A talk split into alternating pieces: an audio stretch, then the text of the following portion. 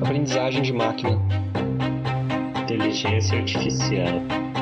Algoritmos. Informática. Teoria da computação. Robótica. Internet das Redes coisas. neurais. Segurança cibernética. Arquitetura de computadores. E muito mais aqui no podcast Ciência da Computação.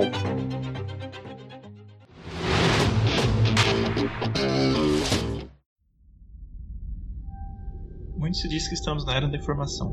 Depois da Revolução Industrial e da corrida pelo ouro, agora estamos na corrida por dados. Quanto mais informações nós temos, mais seguros ficamos para entender o ambiente e tomar decisões, ou deveríamos estar pelo menos. Como podemos entender melhor o perfil do nosso cliente e vender mais? Como identificar as melhores ações para se combater uma pandemia? Poderá um dia a entropia ser revertida? Para alguma dessas perguntas não há dados suficientes para uma resposta significativa, seja por esses dados não existirem, seja por não estarem disponíveis. Para outras, entretanto, nós temos uma quantidade absurda de dados, Big Data. Temos tantos dados disponíveis que fica até difícil extrair um ouro em meio a tanta pedra. Fazer essa mineração na mão é difícil, e aí que entra a computação, se unindo com outras áreas do conhecimento para promover um desenvolvimento onde todo mundo sai ganhando. Eu sou o Diogo Gonçalves e é para falarmos sobre dados e como eles estão alavancando a ciência que hoje recebemos a professora Cláudia Medeiros. Cláudia Barros Medeiros tem um currículo imenso, e é uma honra poder recebê-la aqui. A Cláudia foi uma das primeiras brasileiras a receber o título de doutora em ciência da computação. Não bastasse o doutorado que ela fez na Universidade de Waterloo, no Canadá, ela ainda recebeu mais dois títulos de Doctor Honoris Causa, como reconhecimento às suas contribuições na ciência, além de muitos outros prêmios nacionais e internacionais, inclusive por criar iniciativas para incentivar mulheres a trabalhar na computação. A professora já foi presidente da Sociedade Brasileira de Computação e a segunda engenheira a ter sido eleita para a Academia Brasileira de Ciências. Recentemente, ela também passou a integrar os conselhos da ACM e da Research Data Alliance. Atualmente, a Cláudia é professora aqui no Instituto de Computação da Unicamp e também tem atuado bastante na coordenação de, das políticas de dados abertos da FAPESP, que é a Fundação de Amparo à Pesquisa do Estado de São Paulo. Antes de tudo, eu gostaria de agradecer a participação da professora. É uma honra poder receber a senhora aqui para podermos falar um pouco sobre a sua pesquisa. É, então, para começar, aqui uma, uma das frases que a gente ouve bastante quando começa a falar de dados é, são, tem muitas frases nesse sentido, que é uma frase que eu vi que são dados são como novo petróleo, né? A diferença é que o petróleo vai acabar um dia. É, então não é muito incomum ouvir esse tipo de colocação, né, nos últimos tempos, dada a importância que é, esse tema, né, o tema de dados, entidade de dados, tem, tem sido comentada é, tanto na mídia como por parte dos pesquisadores.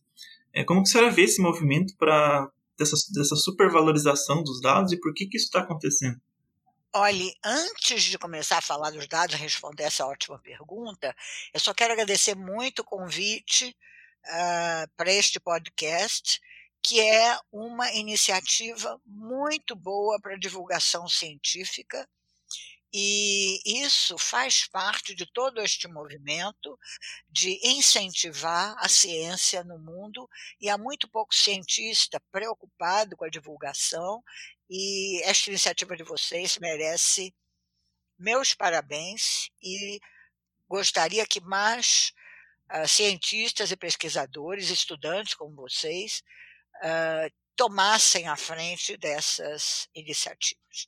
Então, agora voltando à, à sua pergunta sobre dados serem o novo petróleo, uh, essa é uma imagem muito usada, é uma imagem muito interessante.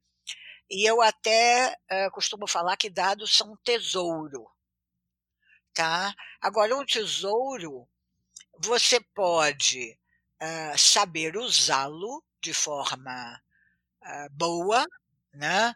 para contribuir, no caso de dados, contribuir para o desenvolvimento humano como um todo, para a ciência, para a tecnologia, para o bem-estar social. Ou você pode ser avaro né, e guardar o tesouro embaixo do colchão. Então, dados são novo petróleo ou um tesouro, desde que sejam bem explorados. Tá?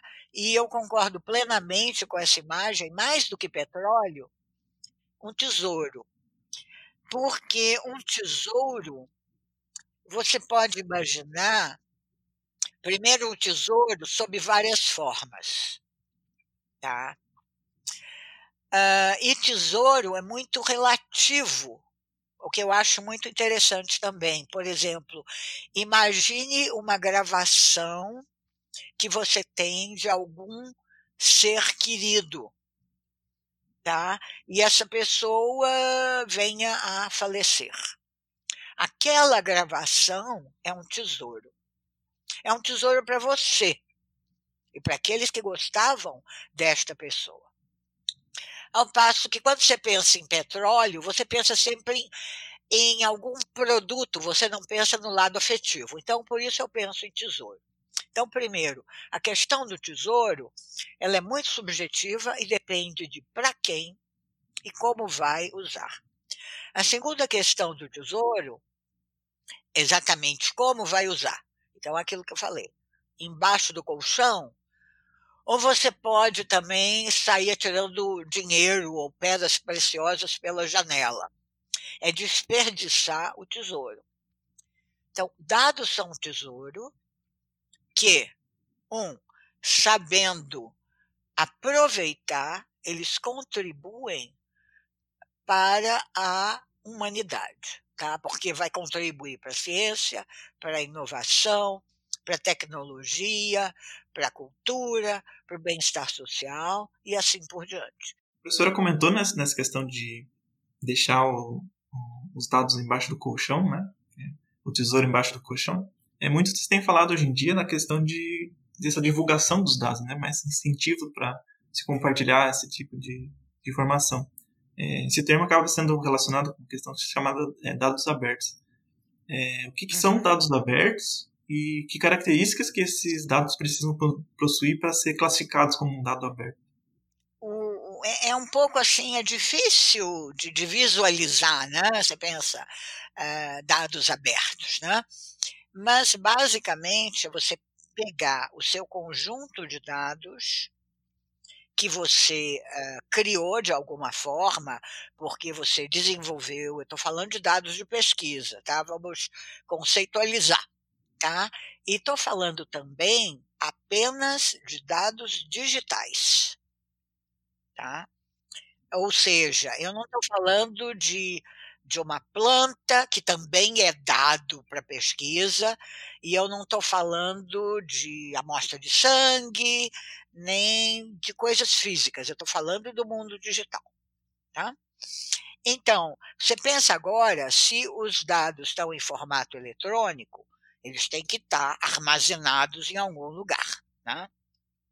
E aí, a abertura de dados significa que este lugar onde eles estão armazenados, ele é acessável por qualquer um no mundo. É o primeiro ponto.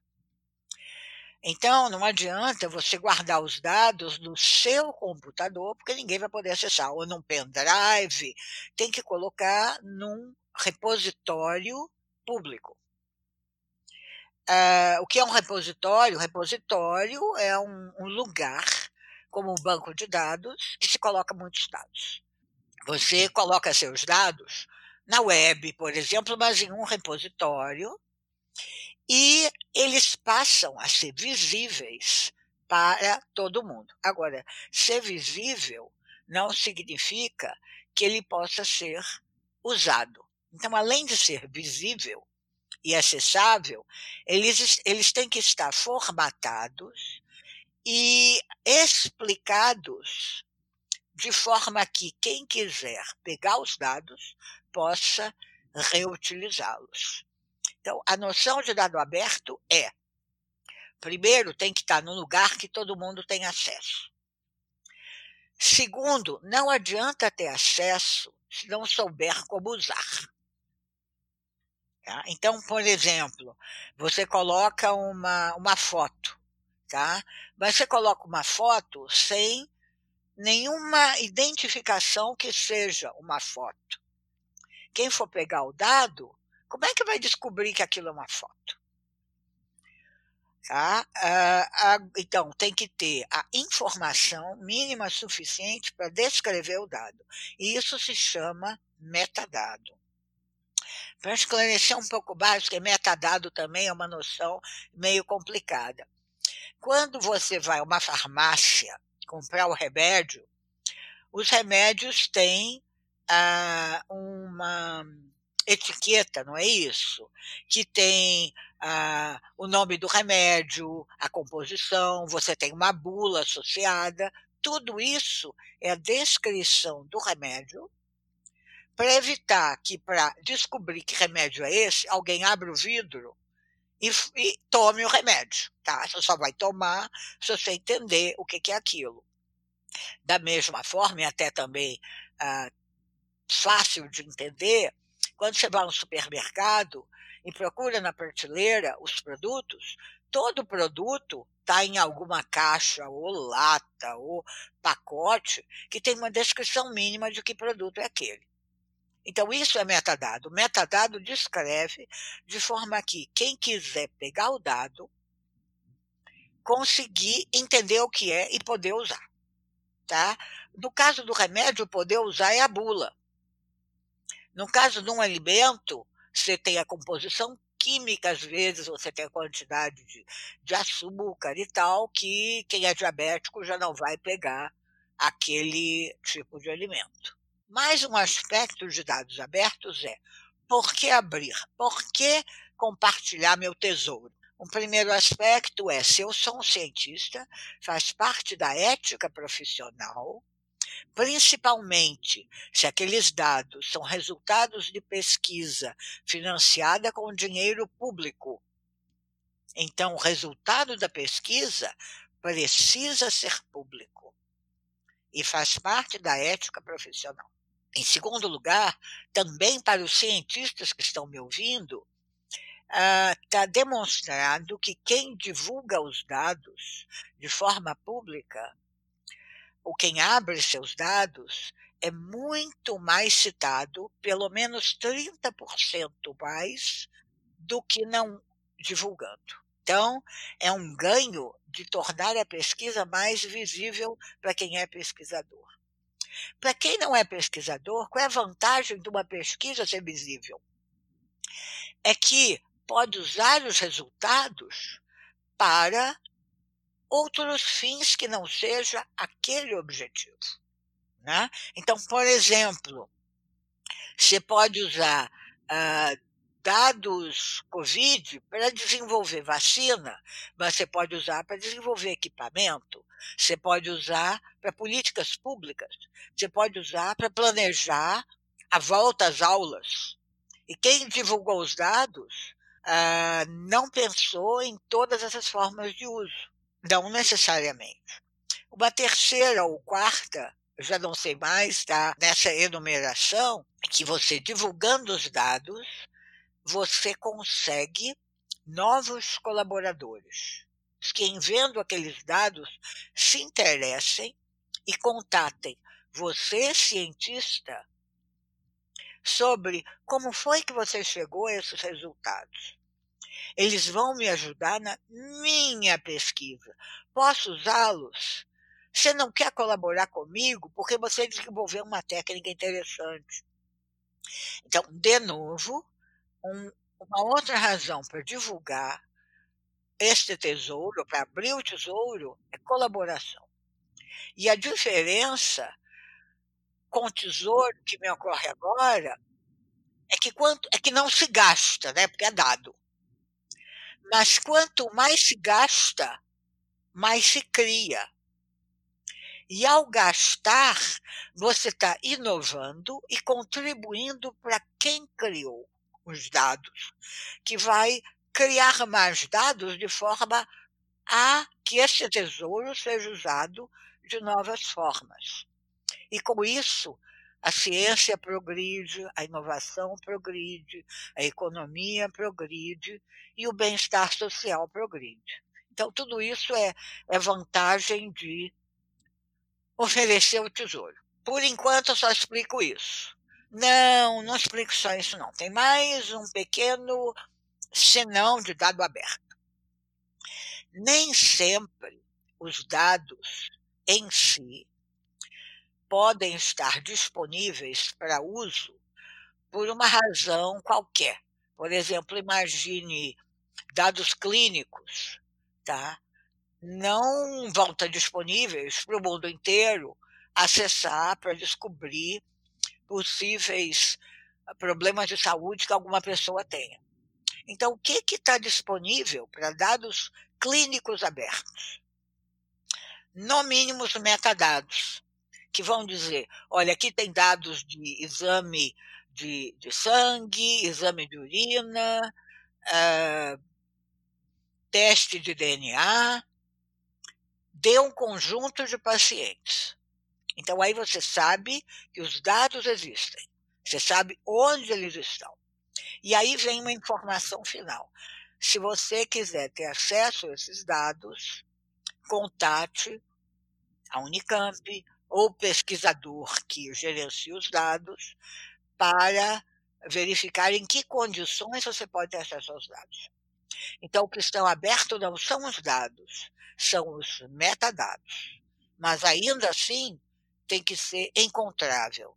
Então, a noção associada a aberto é que tem que ser encontrável ou achável. E para isso precisa ter os metadados.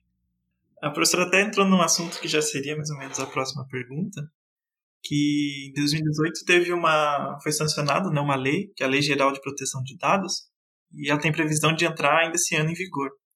É, a minha, a minha, minha pergunta seria mais ou menos nesse sentido de qual que, como que o conceito de dados abertos se relaciona com, com a privacidade, se preocupa com a privacidade desses dados.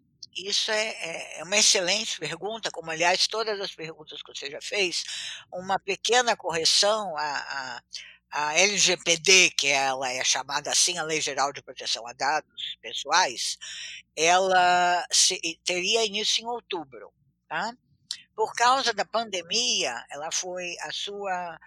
Uh, ela só vai entrar em vigor o ano que vem, se não me engano, em maio, mas não tenho certeza. Tá? E por quê?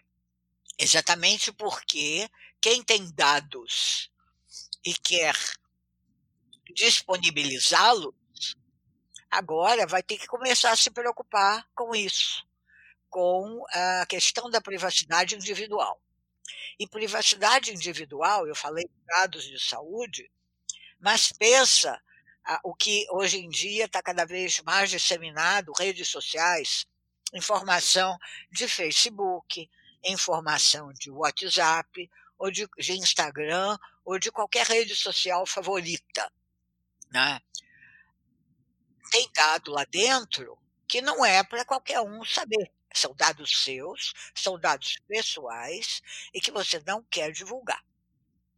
Por isso que, isso é um parênteses, hoje em dia tem tanto site e tem tanto software que antes de você começar a usar, ele, ele exige que você informe se você aceita ou não que os seus dados de uso sejam coletados porque isso também é dado pessoal. Você já viu sistemas desse tipo que diz você aceita que a gente instale cookies do tipo A, B ou C? Você já viu isso? Sim, sim. É bem, tá bem comum esse tipo de, de abordagem. E, e antes não era assim. Mas por quê? Porque entrou em vigor em 2019 a Lei Geral de Proteção de Dados Europeia, que está obrigando todo mundo a fazer isso. Então, tudo quanto é companhia que trabalha com dados de gente, de, de, pessoas, tá? tem que se preocupar agora com privacidade. E no Brasil, isso vai entrar em vigor o ano que vem. Agora, a sua pergunta é como é que dados abertos eles se uh, se compatibilizam com a Lei Geral de Proteção de Dados brasileira. Né? Eu conheço um pouco da lei brasileira e eu conheço um pouco mais da lei europeia, e o espírito é o mesmo: é proteger o indivíduo de que sua informação pessoal seja utilizada, a menos que ele consinta. Tá? E aí, como é que fica dado aberto? Então, veja bem, não pode mais. O que pode é o dado uh, individual, ele é aberto, porém não permite que seja identificado um indivíduo. E aí, então, você pega, você, pesquisador ou companhia, você tem um conjunto de dados que você uh, quer disponibilizar porque você quer compartilhar seu tesouro. Né? E por que você quereria compartilhar seu tesouro? Dentre outras coisas, por uma razão ética, porque você sabe que outros poderão usá-lo para o bem social, para políticas públicas, para construir aviões ou, ou navios, para economizar gasolina, Deus sabe por quê. Então você abre os dados, você quer abrir os dados. Se é uma empresa, se é um pesquisador. Mas como você pode compartilhar seus dados se são, por exemplo, dados de indivíduos, que é o, que é o único caso que essas leis se aplicam? Lei LGPD ou a lei europeia que se chama GDPR, tá? que, que são dados clínicos, dados médicos, uh, dados bancários, qualquer coisa que tenha indivíduo no meio. Dados uh, geográficos, IBGE. Né? Então, o que, que você faz? Você pré-processa os dados para impossibilitar achar o indivíduo. Tá? Então, vou dar um exemplo. Todo mundo tem CPF, não é isso? E aí, via seu CPF, se consegue um monte de informação sua, né? via, via web. E os meus dados têm seu CPF. Então, o que, que eu faço? Em lugar de colocar um CPF, eu substituo o CPF por um número gerado por um computador aleatório. Então aparece lá o número 1, por exemplo. Quem é que vai saber que você é o número um se não tiver seu nome, não tiver seu endereço, mas tiver, por exemplo, os dados do seu exame de sangue, ou, ou algumas respostas que você deu em alguma entrevista uh, psicológica, por exemplo, é um exame clínico, ou uh, coisas do gênero. Quem é que vai saber se é você? Ninguém. É como se fosse uma máscara. É uma máscara. Boa observação. Só que, uh, por exemplo, suponha que você tem uma doença rara, que ela é uh, facilmente descobrível pelo seu exame de sangue. E que no universo inteiro, no planeta, só cinco pessoas têm essa doença. Neste caso, eu não posso divulgar nem o seu exame de sangue. É assim que a GDPR funciona. Perdão, GDPR europeia. LGPD. Então, agora, pode ser que você, como você conhece toda a sua vida, você pode olhar os dados e dizer: esse sou eu. Isso não há problema nenhum, porque você sabe que é você. O que você não pode é descobrir quem é outra pessoa.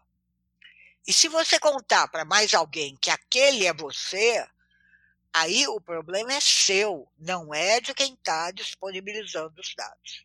Então, para obedecer à privacidade, à lei de proteção aos dados, você disponibiliza os dados, só que coloca máscara para o que a gente chama anonimizar que é uma palavra um pouco mais antiga, e hoje em dia a palavra correta é despersonalizar. Você elimina qualquer informação que possa ajudar a determinar aquela pessoa. E aí não é mais o dado do indivíduo, é o dado do mundo para o mundo.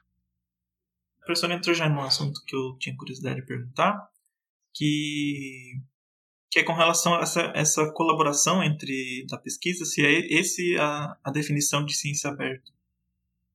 É, é uma definição de que eu gosto muito, tá? Que é uma. Eu, eu trabalhei recentemente coordenando um grupo internacional para redigir um relatório para a Unesco. E um dos resultados deste relatório, que está online, é uh, que um dos grandes objetivos dos, da chamada ciência aberta é a colaboração sem fronteiras. E o que é ciência aberta? A ciência aberta é você desenvolver pesquisa já pensando que vai disponibilizar os seus dados, o seu software, os seus artigos, os seus documentos do desenvolvimento do resultado da sua pesquisa para que outros usem. Portanto, e quem são esses outros? Em princípio, você não sabe. Claro que tem alguns que você conhece, mas na hora que você abre, você está abrindo para o mundo. E aí você só vai saber quem é e quem são quando te contatarem. E não se preocupe que vão te contatar, tá? Um outro assunto também que eu gostaria de entrar seria um pouco mais na, uh, na questão da atuação uhum. da senhora, que é muito do que, quando se fala em dados, hoje outras, outras entidades, digamos assim, acabam sendo muito associadas com ela, que é o Big Data e a aprendizagem de máquina. Por mais que os dados tenham esse movimento dos dados abertos, eu, e agora com essa coleta de, de dados eu tenho uma, várias fontes de dados disponíveis, é, é um problema entre eu ter esse dado disponível, até uma coisa que a professora falou, de eu acabar jogando esse meu tesouro para fora da janela, é, e eu poder de fato olhar para esse mundo de dados e conseguir extrair alguma informação relevante ou que seja relevante para o problema que eu tenho, tenho tentado resolver. É, uma das coisas que a professora vem trabalhando é justamente fazer essa, fazer essa curadoria né, entre, entre esses dados, entre a, entre a, a, a coleta e entregar isso para quem vai de fato analisar ou tirar alguma conclusão sobre qual é a importância de, de realizar esse tipo de trabalho. Olha, você uh, mencionou duas coisas sobre as quais eu só queria falar um pouquinho. Uh, uma delas foi Big Data, né? Que Big Data, todo mundo fala em Big Data. E Big Data, no fundo, é uma quantidade de dados tão volumosa que seja preciso novas técnicas, novos programas, novos algoritmos para processar. E aí, na hora que você fala Big, ah, todo mundo só pensa no volume, que é fundamental tá? Porque se não fosse tanto dado, você poderia usar e processar de formas que você, se você estiver habituado, sabe. Mas o problema de Big Data não é só que é big, tá? É que também é dado. E como é dado, você tem que saber pré-processar e preparar, que é isso que você falou, para ser usado depois. Né? Isso se chama curadoria de dados. E curadoria de dados tem dois aspectos. O primeiro é o aspecto físico, tá? que é eu vou limpar os dados, tirar caracteres esquisitos, uniformizar ah, as colunas, se você pensar numa tabela, para disponibilizar. Então, esse é um aspecto de curadoria, é a limpeza para outros poderem usar dados confiáveis. A segunda parte da curadoria tem a ver com metadado, é documentar para explicar como usar.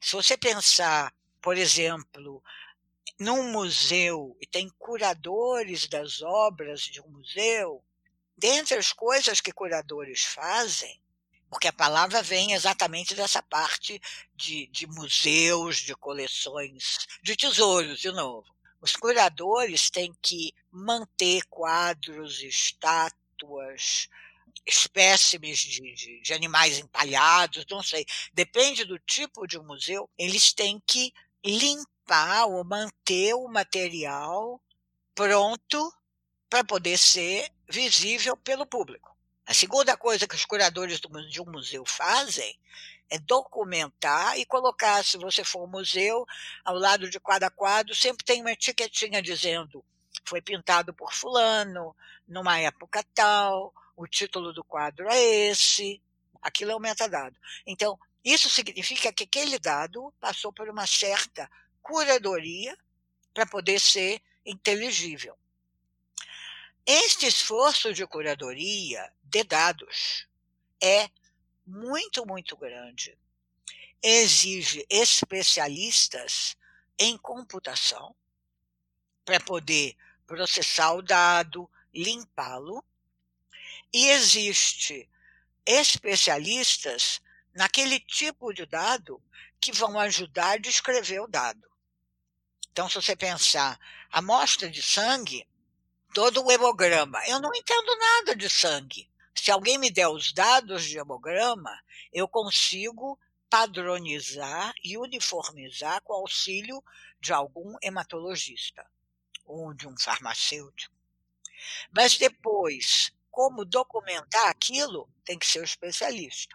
Então, eu já trabalhei, por exemplo, em gravações de sons de animais com um aluno de doutorado. A limpeza dos metadados, a organização de um banco de dados, nós fizemos. Agora, precisou o especialista, que aliás é professor da Unicamp, em vocalizações, para associar aqueles dados à descrição correta. E só depois disso é que se pode aplicar inteligência artificial e mineração de dados e aprendizado de máquina. Aprendizado de máquina em cima de dados sujos, ou mineração em cima de dados sujos vai retornar sujeira. Ou quando eu digo dado sujo, é que o dado não foi pré-processado para eliminar ah, caracteres errados, para eliminar coisas falsas. Tá? Então, tem sempre para essas uh, para esses algoritmos, para esta parte da ciência da computação funcionar, os dados têm que ter um certo certificado, entre aspas, de garantia de qualidade, para que os algoritmos de aprendizado de máquina possam extrair a riqueza do tesouro. Esse é o conceito de science que a professora descreve como uma sua área de interesse? Ah, que boa pergunta. E-Science é um nome que pouca gente conhece e, e, aliás, eu faço parte da coordenação de e-Science e Data Science da FAPESP, que incentiva projetos em e-Science. E o que é e-Science? É pesquisa desenvolvida em conjunto por pesquisadores em computação e pesquisadores em qualquer outra área para que juntos construam alguma coisa nova, desenvolvam ciência, inovação. E o pequeno diferencial do e-science é que não é só a área que não é computação que vai ter resultados na pesquisa. O pesquisador de computação que está neste projeto, com biólogo, com químico, com físico, com filósofo, com antropólogo, também vai desenvolver pesquisa computacional. Eu posso dar um exemplo? Há muito tempo eu fui, eu tive uma conversa com um, um antropólogo, professor de uma excelente universidade, que eu não vou citar exatamente para evitar a identificação, né? Lei de proteção aos dados. E ele, ele veio uh, falar comigo que ele tinha um conjunto muito rico de dados antropológicos de tribos indígenas, com os quais ele tinha trabalhado durante décadas. E ele gostaria, já tinha várias publicações, mas ele gostaria de explorar melhor este conhecimento embutido nos dados. E aí eu disse: olha, eu vou colocar você em contato com um pesquisador da computação que pode te ajudar em aspectos específicos das características dos seus dados. E coloquei ele em contato com um professor de computação da universidade dele. Passaram-se alguns anos e eu estava num congresso e chegou um, um, um rapaz, aluno de doutorado, chegou para mim e disse: Eu devo meu doutorado à senhora. Eu disse: Mas como assim? Ele disse: A senhora não se lembra que há não sei quanto tempo teve um antropólogo e tal. Eu disse, lembro. Ele disse, pois é. O antropólogo procurou meu orientador da computação e juntos publicaram e desenvolveram pesquisa em antropologia e em computação. E os resultados contribuíram para desenvolvimento de novos algoritmos e para descobrir novas relações de família, de. Uh, não me lembro mais quais eram as outras coisas, antropológicas, para permitir novas formas de entender aquelas populações indígenas, algumas em extinção. Então, isso é science. Você, nesse caso, ajudou a antropologia e ajudou novos algoritmos que, por sua vez, como são tesouro, poderão ser usados e reusados para outras descobertas. Em Big Data. Esse exemplo eu acho muito legal. Você sabe muito bem que hoje em dia a computação aparece em tudo quanto é lugar, é ou não é? E Sim. ajuda tudo quanto é área. Então, para quem eh, faz pesquisa em computação, a área de science é, uma, é outro tesouro. Porque ao mesmo tempo que você desenvolve sua pesquisa, você ajuda a pesquisa em outras áreas. O que não quer dizer que se a sua pesquisa não for em colaboração com outras áreas, ela não será valiosa. Ela é valiosa. Né? Eu só estou dando exemplos dentro do Science. É, isso até já era uma das perguntas que, que eu ia falar das contribuições né, que você poderia fazer. É, a professora comentou né, que a, a computação está sendo aplicada em, em várias está tá sendo aplicada em várias áreas né, de, do conhecimento hoje em dia, está acelerando os resultados ou possibilitando um, um encontro de, de, de, de resultados mais, mais relevantes, digamos assim. Uma delas, que é que a professora está tá fazendo parte atualmente, é o, é o Covid-19 Data Sharing BR, que tem a ver com uh, o estudo sobre o, a disseminação e como que a doença do, do Covid está sendo espalhada, está né, tá sendo conduzida aqui no Brasil. Qual é o objetivo dessa plataforma e desse tipo de iniciativa? Olha, essa pergunta, uh, se você pensar em todas as perguntas anteriores, ela, ela é um semifecho de ouro, tá? Porque ela junta tudo que você falou antes. Em primeiro lugar, ela é um exemplo excelente de dados abertos. Por quê? Porque uh, o FAPESP Covid-19 Data Sharing BR, que é o nome completo, ele é uma iniciativa excepcional de disponibilizar de forma totalmente aberta dados de brasileiros que fizeram exame para Covid, não necessariamente que foram diagnosticados com Covid. Tá? Uh, e ao final também deixo o link da página para quem ainda não estiver sabendo desta iniciativa. Se quiser usar os dados, eles são abertos e públicos. Que dados são? De pacientes, são brasileiros, os poucos estrangeiros brasileiros que, desde fevereiro ou março, fizeram algum tipo de teste para a Covid. Para estas pessoas, quer tenha dado positivo ou negativo, tem a informação dos exames Covid, mas tem também todo ou quase todo o resto dos exames que elas fizeram. Quando eu digo quase, por que não todos? Porque às vezes algum exame vai identificar quem é aquela pessoa, naquela história de proteção ao indivíduo. Então, o primeiro ponto é: é um exemplo excelente de dados abertos, porque os dados estão disponibilizados de forma aberta para quem quiser, com os metadados associados.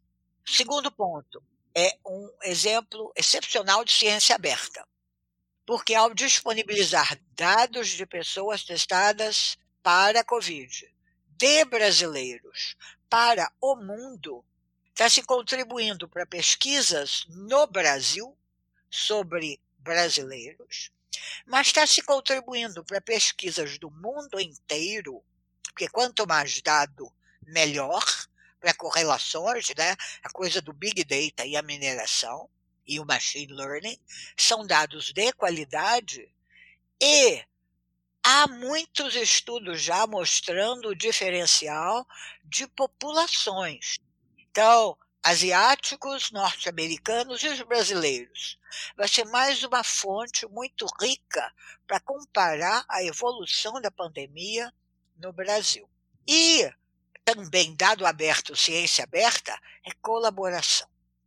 Então, quem está disponibilizando os dados, que no momento é o Hospital Sírio-Libanês, o Hospital Albert Einstein e o Grupo Fleury de Laboratórios, estão potencialmente possibilitando a colaboração entre cientistas que nunca se viram, inclusive dessas próprias entidades, usando os dados para ações e pesquisas que a gente não imagina. Por exemplo, em políticas públicas. Por exemplo, vacina. Por exemplo, algum equipamento uh, novo que nem podemos imaginar. E, além do mais, a e-science. E por que e-science?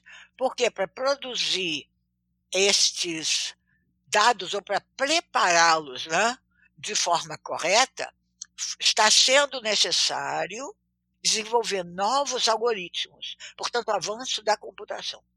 Para que esses novos algoritmos? Para padronizar, mas principalmente anonimizar, ou seja, disponibilizar os dados sem violar a privacidade e a lei de proteção aos dados. Então, a iniciativa liderada pela FAPESP, com o apoio da USP, para montar essa infraestrutura computacional, do FAPESP Covid-19 Data Sharing BR, ela é um exemplo de Open Science, ela é um exemplo de Open Data, ela é um exemplo de e-science.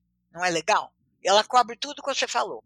E também da aplicação da Lei Geral de Proteção aos Dados, que não está em vigor ainda, mas nós temos que pensar nela, porque esses dados ficarão disponíveis durante anos e anos para pesquisas futuras. Então, não podemos só pensar, a gente não precisa se preocupar com a Lei Geral de Proteção aos Dados, porque ela só vai entrar em vigor em 2021. Negativo. Se você quer que os dados sejam usados, no, uh, se você quer que o seu tesouro seja bem empregado, não é para hoje. Ele tem que ser bem empregado hoje e no futuro. Então, a dificuldade é preparar para uso futuro.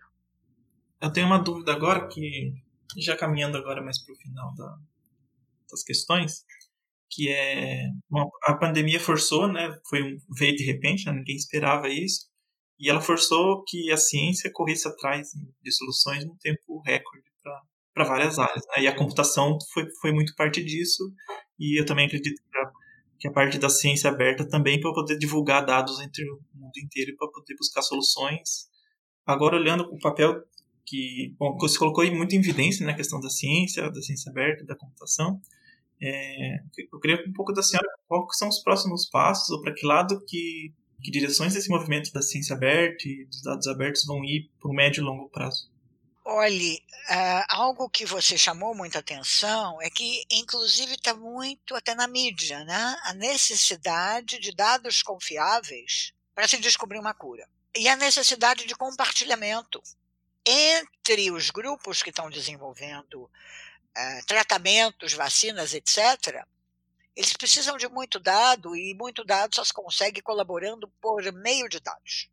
Então, a, a, esta experiência uh, da Covid-19, ela está evidenciando a relevância da ciência aberta para acelerar a descoberta científica e também ter um resultado mais confiável, porque com mais dados você consegue fazer estudos mais uh, aprofundados e consegue validar melhor.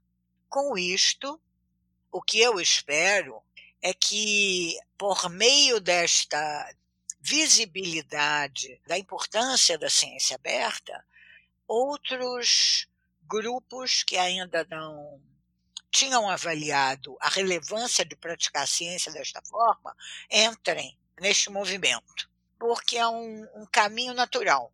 E, inclusive, para quem financia a pesquisa, governos, empresas, é um caminho mais econômico, porque evita que várias pessoas gastem tempo e recursos criando os mesmos dados. Por outro lado, é também um caminho ainda mais interessante para um crescimento, estou falando do ponto de vista da sociedade, porque exige estudo e treinamento para trabalhar em aspectos da ciência e trabalhar colaborativamente. Então, a ciência aberta é boa não apenas porque permite avançar descobertas e os resultados ajudam a sociedade. A ciência aberta é boa porque ela exige muita gente, muito de cientistas, e exige um treinamento especial para trabalhar de forma aberta. Então, ela, ao mesmo tempo que ela impulsiona a ciência,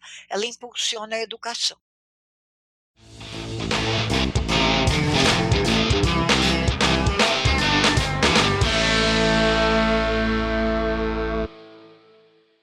Falando um pouco sobre a sua carreira agora, também gostaria de saber um pouco sobre como começou essa trajetória, os desafios que a senhora enfrentou e como surgiu esse interesse pela computação. Eu comecei minha vida. Não, não vou falar assim, porque eu comecei minha vida há muito tempo, né?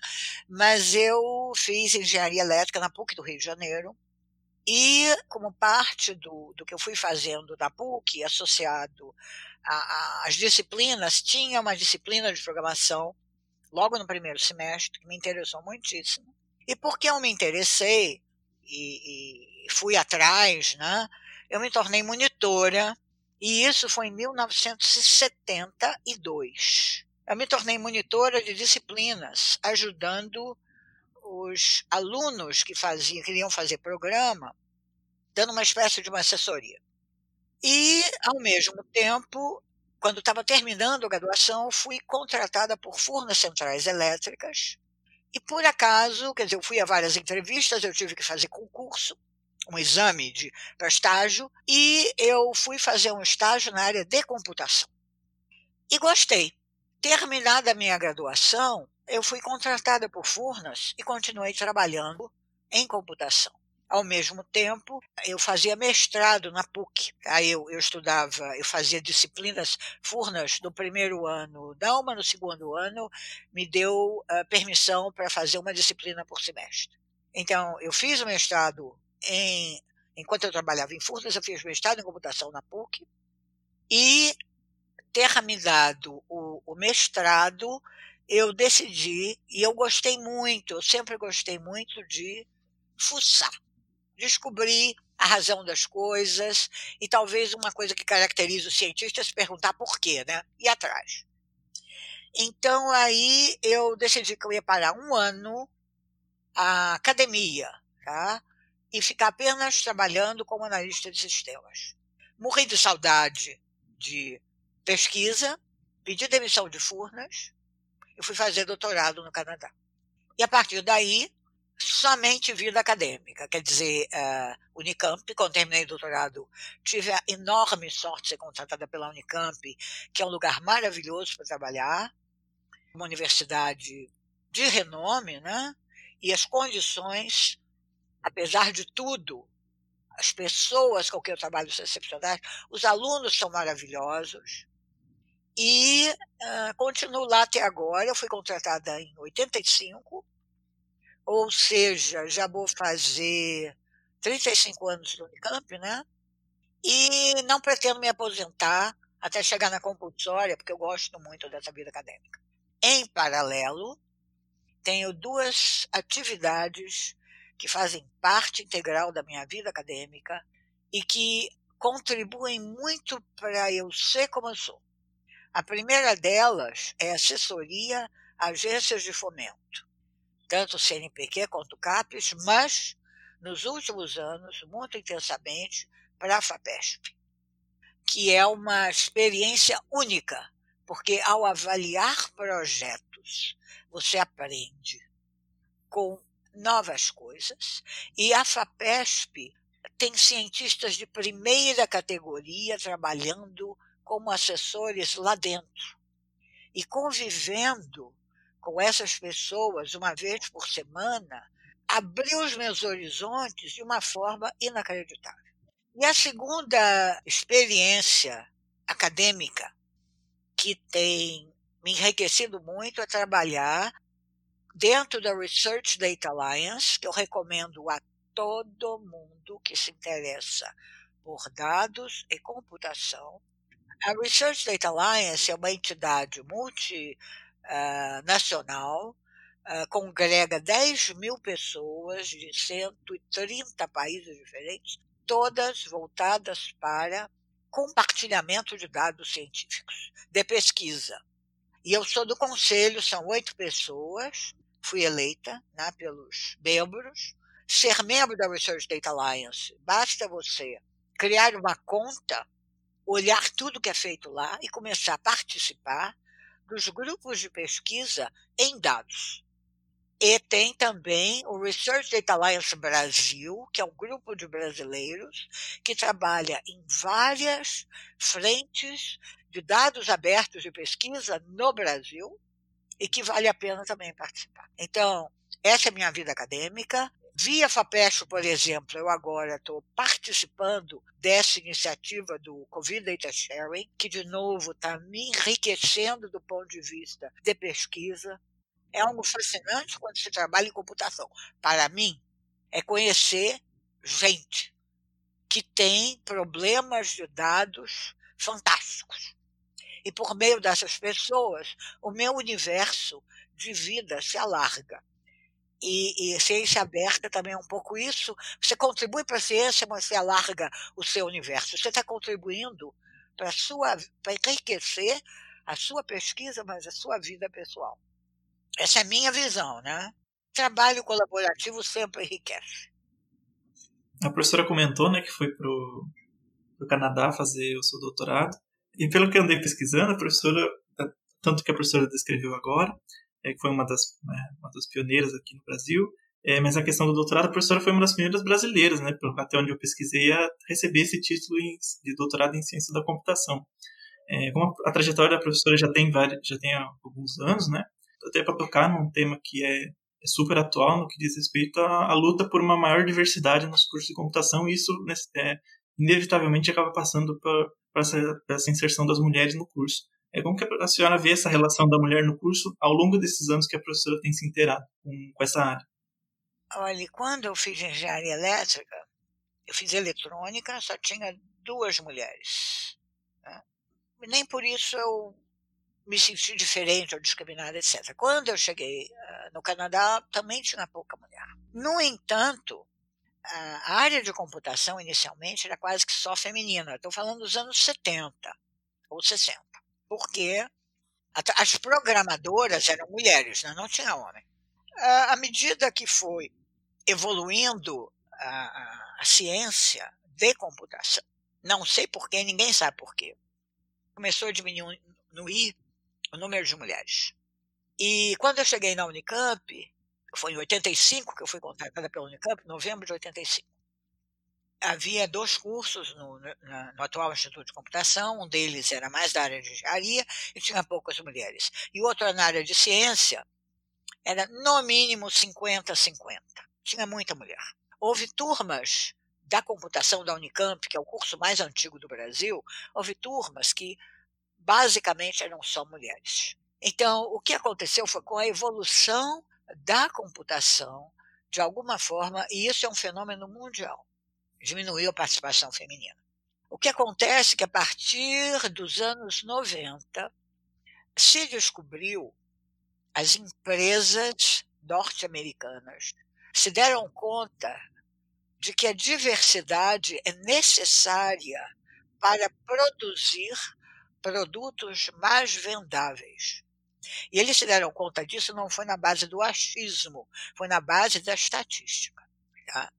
Então começaram, a partir do meados dos anos 90, e principalmente década de 2000 em diante, a terem programas que incentivassem meninas a seguir na carreira de computação e também não apenas a questão de gênero, mas a questão de vou falar de novo raça, mas latinos, diversidade, tá?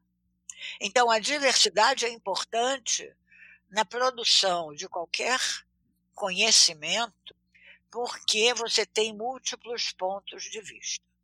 Isso é de um ponto de vista filosófico e está comprovado. Quanto mais gente diferente você tiver para fazer alguma atividade, o produto será melhor acabado porque cada um vai pensar em aspectos diferentes. E esse produto pode ser qualquer coisa, pode ser uma música, pode ser um balé, pode ser um programa, pode ser uma geladeira. Desde que, obviamente, trabalhem bem em conjunto. Você não vai pegar pessoas, por mais diversas, e que sejam competentes. Então, a diversidade, ela é necessária, desde que as pessoas sejam competentes. Senão não adianta nada se pôr um bando de gente diferente, incompetente, trabalhando junta, porque não vai sair coisa boa, né? Então tem que ser pessoas bem formadas, tem que ser pessoas competentes e que tenham uh, e que saibam trabalhar em conjunto, que é um outro aspecto necessário da pesquisa e da tecnologia hoje em dia. Né? Com isso começou a busca por mulheres e o incentivo a mulheres fazerem computação. Ah, no Brasil, isso ainda é muito tímido. Para você ter uma ideia, quando eu entrei para computação, eh, professora da Unicamp, havia em torno de 40% de docentes mulheres. Hoje em dia, no máximo 10%, 12%. E por quê? Porque as meninas já não fazem computação. Você não faz computação, como é que você vai chegar a ser professora né, da Unicamp? Então, é, uma área que exige muita, muito interesse, a dedicação e políticas de incentivo. Mas note que isso não, é, é, na ciência da computação ainda há muita necessidade, mas em outras áreas também. Se você pensar em medicina ou direito, quando começaram no Brasil, era só masculino. E hoje em dia ninguém vai dizer, ah, que coisa rara uma mulher médica, ou que coisa rara uma advogada. Não é isso? Uhum. E você tem a, a, paixão e a competência, tanto de homens quanto de mulheres, contribuindo para a sociedade. E é isso que se espera na computação: paixão, competência e diversidade. Computação é para gente. Então, todo é, é para qualquer um, só que atrai pouca mulher. Eu gostaria então de fazer um apelo às moças e meninas que estão me ouvindo que pensem seriamente em seguir carreira na área de computação, porque tem um futuro imenso pela frente. O mercado nunca vai acabar. E dentro desta área de dados, vai haver cada vez mais demanda por pessoal bem qualificado. Isso aí, mulheres ou, ou homens ou, ou, ou qualquer gênero, qualquer tipo de cultura social, enfim, uma, é um tipo de trabalho em que todo jovem deveria pensar e que, muito longe de ser apenas para aqueles que dizem, ah, eu não quero desenvolver programas, que é uma parte essencial não necessariamente desenvolver programas apenas, mas trabalhar com pessoas para pessoas, tá? E para quem quiser entrar em contato com a senhora, que e-mails a senhora gostaria de divulgar? Eu vou, eu vou passar os links e a minha página web, porque quem quiser me contatar pode me enviar e-mail. É um, um espaço também que a gente gostaria de dar é para se a senhora quer recomendar alguma coisa, indicar alguma coisa para quem terminou de ouvir o nosso episódio, pode ser, por exemplo, um, material que a professora acha interessante é, recomendar para as pessoas aprofundarem qualquer assunto que a senhora acha pertinente. Tenho duas recomendações para quem quer trabalhar em computação. Né? Aliás, três. A primeira é saber inglês, pelo menos ler. A segunda é saber falar. E a terceira é saber escrever. E esses três componentes, aliás, quem quer viver no mundo de hoje tem que saber interagir com o seu mundo, tem que saber interagir com o mundo. Então você precisa saber falar e precisa saber escrever. E a terceira dimensão de saber falar, saber escrever, é saber fazer apresentações. Para aprender a saber apresentação, nada como fazer apresentação e assistir apresentações dos outros. Tenho muitos alunos que vão para congressos e eles dizem: Ah, eu não vou assistir aquela sessão porque não tem nada que me interesse. E eu digo: Você está muito enganado. Porque, ainda que o tópico não te interesse, o estilo de apresentação, a postura da pessoa, como ela mostra o material, vão te ensinar o que fazer e o que não fazer. Então, uma das grandes, um dos grandes aprendizados que você tem indo para aula, assistindo aula, indo ao congresso, é se você quer trabalhar em conjunto, você vai ver técnicas efetivas de como apresentar suas ideias. E isso daí é um aprendizado contínuo. Eu aprendi muito com ex-alunos, inclusive alguns grandes empresários, que às vezes eu chamo para dar palestra, são donos até de unicórnios, ex-alunos. Quer dizer, unicórnio, para explicar quem está ouvindo, são aquelas empresas de filhas da Unicamp que faturam milhões. Né?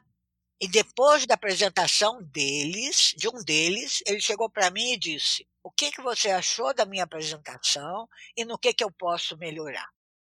Não é porque a pessoa é falso humilde, é porque para ser um grande empresário, você precisa também saber comunicar e vender suas ideias.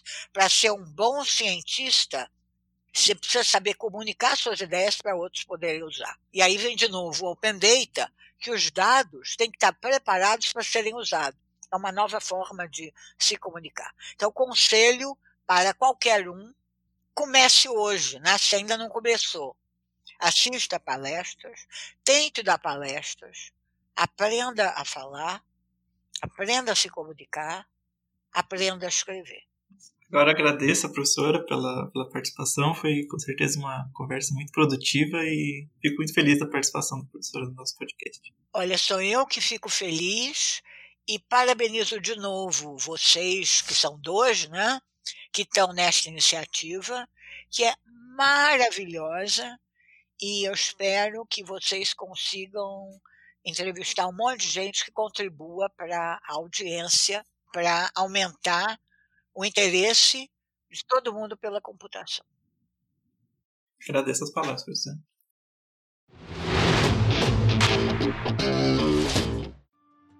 Não se esqueça de nos seguir nas redes sociais, Facebook, Instagram e Twitter, arroba Computação Cash. Nos vemos no próximo episódio.